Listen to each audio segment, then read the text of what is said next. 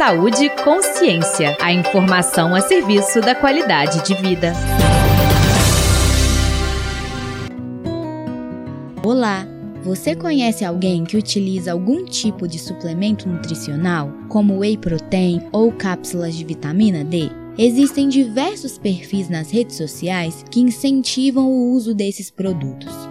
Porém, mantenha cuidado, pois apesar dos possíveis benefícios dos suplementos, existem muitos riscos relacionados ao seu consumo. Eu sou a Madu Mendonça e hoje vou conversar com o professor do Departamento de Clínica Médica da Faculdade de Medicina da UFMG, Josemar de Almeida Moura. Olá, professor, obrigada pela participação aqui no Saúde Consciência. Professor Josimar, para começar, o que são os suplementos e para que eles podem ser utilizados? Quando você fala em suplemento, qualquer que seja a natureza, é algo que você estará usando a mais, provavelmente para alguém que está precisando, né? para alguém que não tem esse suplemento, esse, esse alimento ou essa vitamina. O suplemento alimentar é um suplemento que, teoricamente, aquilo que a pessoa não está ingerindo suficiente de alimentos, ela precisaria de um suplemento, de um, de um conteúdo a mais de algum tipo de nutriente. E o suplemento vitamínico é quando ele tem uma carência,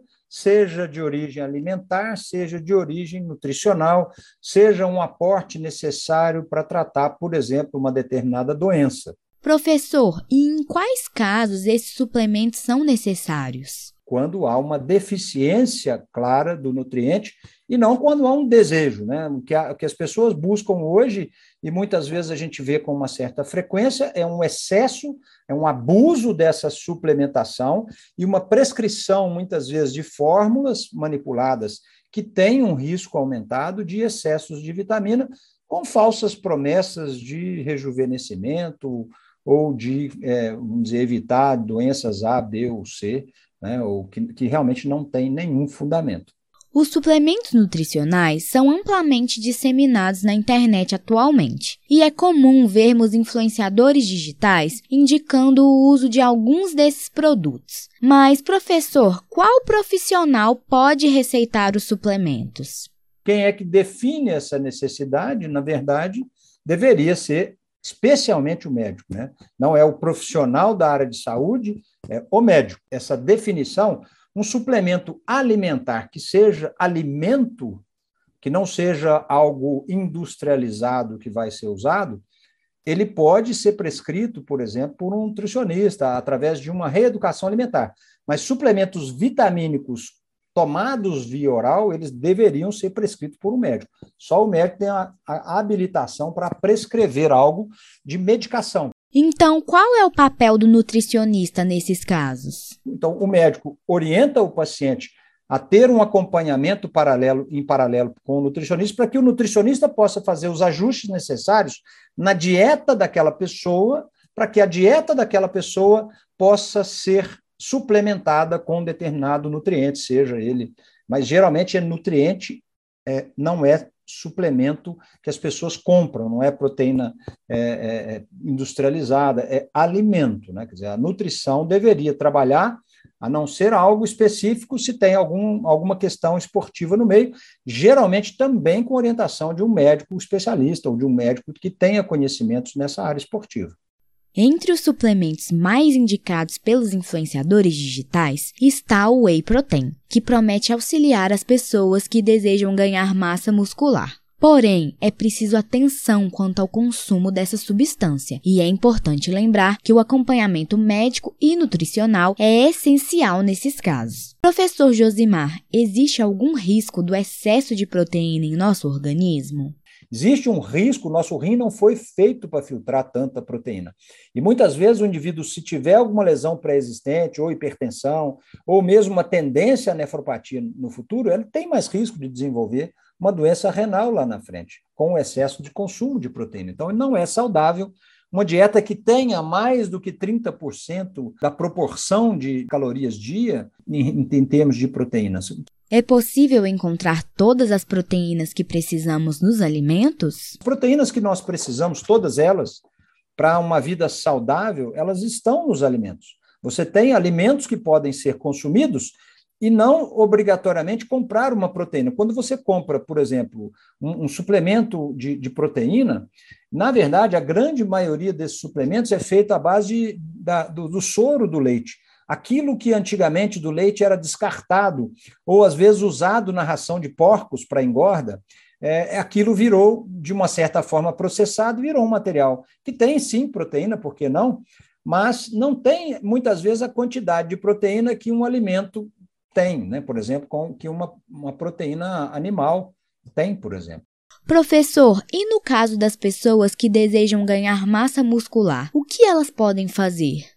Pode ganhar massa muscular tendo uma boa ingestão, uma ingestão razoável de carboidratos complexos antes da atividade física, e depois de uma atividade que tenha musculação, para que ela possa ganhar músculo, ela deve sim ingerir um pouquinho mais de, de, de proteína, mas o que as pessoas estão usando não é um pouquinho mais de proteína, as pessoas estão usando proteína em excesso. Essa proteína em excesso pode levar no futuro, né, com o passar dos anos, da idade, a pessoa não mede isso e não sabe, e quem vende essa ideia, né, porque muitas vezes a gente vê profissionais vendendo essa ideia sem um conhecimento adequado, pessoas consumindo quantidades abusivas de ovo, e aí a pessoa faz propaganda, fala, não, o ovo pode consumir uma dúzia por dia. Eu falo, olha, isso não é viável, isso não é dieta, isso é algo que vai realmente ter complicação no futuro.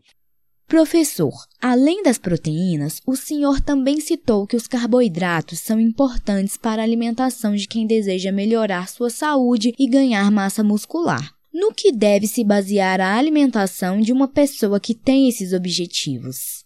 O ideal de uma dieta saudável é que ela possa equilibrar quantidades de proteína com carboidratos, de preferência, claro, uma dieta saudável, com carboidratos que a gente chama de complexos, que não são carboidratos derivados da farinha do trigo branca, por exemplo, mas são do trigo integral, é, uma combinação desses alimentos com oleaginosas ou com óleos é, vegetais que, que são saudáveis, por exemplo, o azeite extra virgem, o óleo das castanhas ou as próprias castanhas, noz ou amêndoas, junto com proteínas do, do, derivadas do leite, de, que tem fonte de cálcio, com vegetais e folhas que também dão energia e, e, tem todas as vitaminas. Então, no alimento normal, você tem todas as vitaminas praticamente que você precisa. A preocupação com o corpo perfeito é um comportamento bem comum nas redes sociais atualmente. Por isso, além do whey protein, é habitual que alguns influenciadores indiquem o uso de suplementos vitamínicos, que prometem um suposto rejuvenescimento e melhoria na saúde. Professor, os suplementos realmente são capazes de adiar o envelhecimento? Quais cuidados nós devemos ter em relação a essas informações que vemos e ouvimos na internet? Eu vou, eu vou dizer aqui uma coisa, uma brincadeira que eu uso muito para contar para meus pacientes e para tentar mostrar para eles o risco daquilo que eles estão lendo e ouvindo, é, a minha avó dizia que uma mentira contada mil vezes virava verdade. Né? E hoje, a gente vê a mentira sendo contada milhões de vezes por segundo. Então, assim, para isso viralizar, né, e quando viraliza, as pessoas passam a achar, puxa vida, eu estou perdendo isso. Todo mundo está fazendo isso, né? A gente vê isso muito com pacientes idosos. Por quê? Porque eles são os pacientes que querem não envelhecer, não morrer, tá certo? Então, existe uma sedução muito grande nessa palavra, mas infelizmente essa fonte da juventude não existe nas vitaminas. Além dos influenciadores digitais, também é comum vermos médicos ou estudantes de medicina sugerindo o uso de algum medicamento ou suplemento nas redes sociais. Quais cuidados nós devemos ter em relação a isso? Vejo, às vezes, as pessoas comprando e ah, o médico é que fornece o remédio. Como assim você vai comprar um remédio de um médico? Isso é algo que o Código de Ética Médica já condena de cara. O médico não pode comercializar, fazer propaganda de medicamento em hipótese alguma.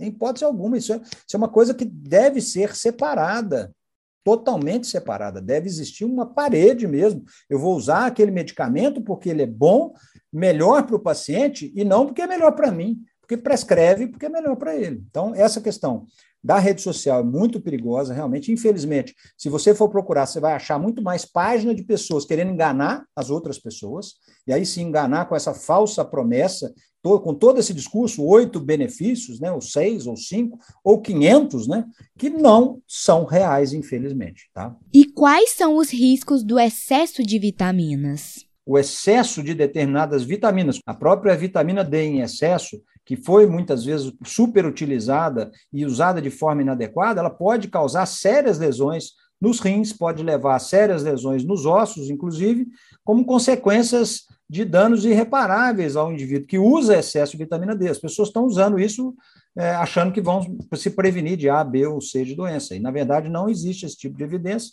e sim pode promover doença. A vitamina D é uma, é uma vitamina que se acumula no corpo e quando você usa uma dose excessiva, ela fica acumulada no corpo muito tempo, ela pode sim levar a prejuízo. Além da vitamina D, quais outras também ficam acumuladas em nosso organismo? Então, excesso de vitamina A, B e E são perigosas para o corpo. A vitamina E, por exemplo, que é usada, que é falado aí que é uma é, vitamina que que aumenta a potência sexual e tudo, isso é uma grande balela. Ela pode, inclusive, causar lesões hepáticas se consumidas em excesso.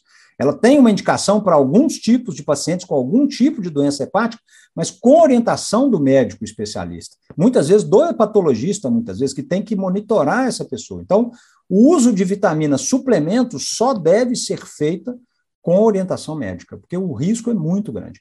É comum ouvirmos que os idosos precisam de suplementação nutricional especial após certa idade, como nas famosas propagandas de ômega 3 e cálcio. Isso é verdade, professor? É indicado que todos os idosos tomem suplementação de cálcio e ômega 3, por exemplo? Porque você falar que o idoso, todos eles vão precisar de suplementação, isso não é verdade.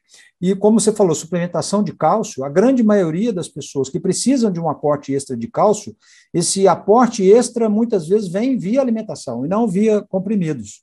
Tá certo? A pessoa que toma cálcio deve tomar muito cuidado, porque o cálcio ele tem implicações em algumas doenças, inclusive do coração, se usados sem, sem orientação. Em quais casos os idosos precisam de suplementação? Cada situação é uma situação, né? Quer dizer, tem que ser analisado é, a pessoa deve ter um médico de referência e saber qual é a situação dela, qual a condição física, qual é a alimentação, qual o tipo de alimentação que ela tem, porque se a maioria dos idosos, se tiver uma alimentação saudável, muitas vezes não vai precisar de nada. Claro, como eu falei, mulher, mulher pós-menopausada, que tem riscos adicionais para, para osteoporose, por exemplo, muitas vezes risco familiar, pessoas que são muito magras e têm pele muito clara e às vezes é, problemas, inclusive, com a exposição solar, aí, sem dúvida nenhuma, precisa suplementar. Um idoso que precisa, que vamos dizer, que tem uma limitação de, de atividade física, seja por uma artrose, seja por uma doença cardiovascular, ele precisa de uma atenção especial, sem dúvida, tá certo? Então, caso a caso, tem que ser trabalhado. O envelhecimento é uma grande preocupação para a maioria dos adultos e idosos. Professor, como romper com essa visão reducionista do envelhecimento e considerar ter uma vida mais saudável? Eu estou aqui, infelizmente, para uma mensagem assim: cuidado, porque querer isso, querer rejuvenescer, não envelhecer, eu acho que seria melhor você pensar em envelhecer com saúde. Cuidar de uma boa alimentação, uma atividade física, uma vida saudável, ter lazer, ter, ter momentos de, de prazer, de satisfação, de alegria, é, cuidar da família, ter uma rede de relacionamentos perene, ler, né, procurar atividades culturais, aí, aí sim você está falando em qualidade de vida, e aí sim você está falando em buscar saúde. Mais uma vez, agradeço a participação do professor Josemar de Almeida Moura. Encerramos aqui mais um episódio do podcast Saúde e Consciência. Mas não deixe de participar com a gente por meio de comentários, dúvidas e sugestões, que podem ser encaminhadas para o nosso WhatsApp. O número é 031 985760326 e siga o Saúde e Consciência no seu agregador de podcast preferido e ative as notificações para ficar por dentro de tudo que nós postamos. Esta edição foi produzida por Carolina Magalhães e Giovanna Maldini. Eu sou Madu Mendonça, informação é saúde e até a próxima. Você ouviu Saúde e Consciência uma produção do Centro de Comunicação Social da Faculdade de Medicina da UFMG.